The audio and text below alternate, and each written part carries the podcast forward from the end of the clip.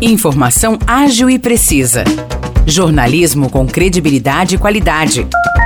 92 News. 92 News. O podcast do Jornal da 92. Olá, eu sou Maurice Projan e a partir de agora você fica bem informado sobre as principais notícias do dia em nossa cidade e região. No episódio 435 do podcast 92 News, você confere. A Prefeitura de São João da Boa Vista confirmou, na última sexta-feira, o recebimento de uma verba de 5 milhões de reais para o custeio de cirurgias eletivas e exames da população. De acordo com a Prefeitura, o valor se trata de uma estimativa de uso, ou seja, pode sofrer alterações para mais ou para menos, dependendo da mudança dos custos. Os recursos vieram por meio de um pedido feito pela prefeita Terezinha em 2021 ao governo do estado de São Paulo, com intermédio do deputado federal Geninho Zuliani.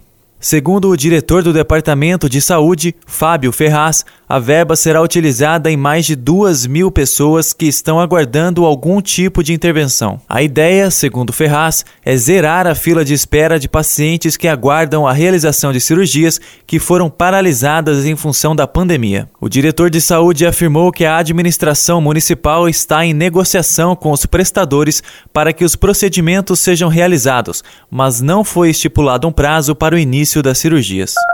Um jovem de 19 anos foi preso na tarde de sábado após agredir a própria mãe na Vila Nossa Senhora de Fátima, em São João da Boa Vista. Segundo a polícia, o autor entrou em casa e passou a exigir que a mãe lhe entregasse o celular. A vítima recusou a exigência e o jovem passou a agredi-la e ameaçá-la de morte. Os policiais foram ao local e prenderam o rapaz em flagrante. De acordo com a polícia militar, ele estava sob efeito de entorpecentes. O autor foi encaminhado à cadeia pública de São João da Boa Vista e permanece à disposição da justiça. Segundo a polícia, não é a primeira vez que esse jovem agride a própria mãe, mas somente dessa vez a vítima decidiu entregá-lo.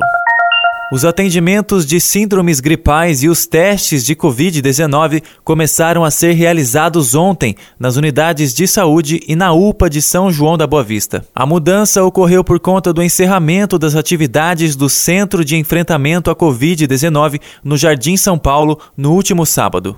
O centro de atendimento foi ativado no início da pandemia, ainda em 2020, ao lado da UPA, na Vila Conrado. No ano passado, foi transferido para o Jardim São Paulo e agora tem as atividades encerradas. Portanto, reforçando, quem tiver sintomas de síndromes gripais ou de Covid-19 deve ir até as unidades de saúde ou até a UPA de São João da Boa Vista.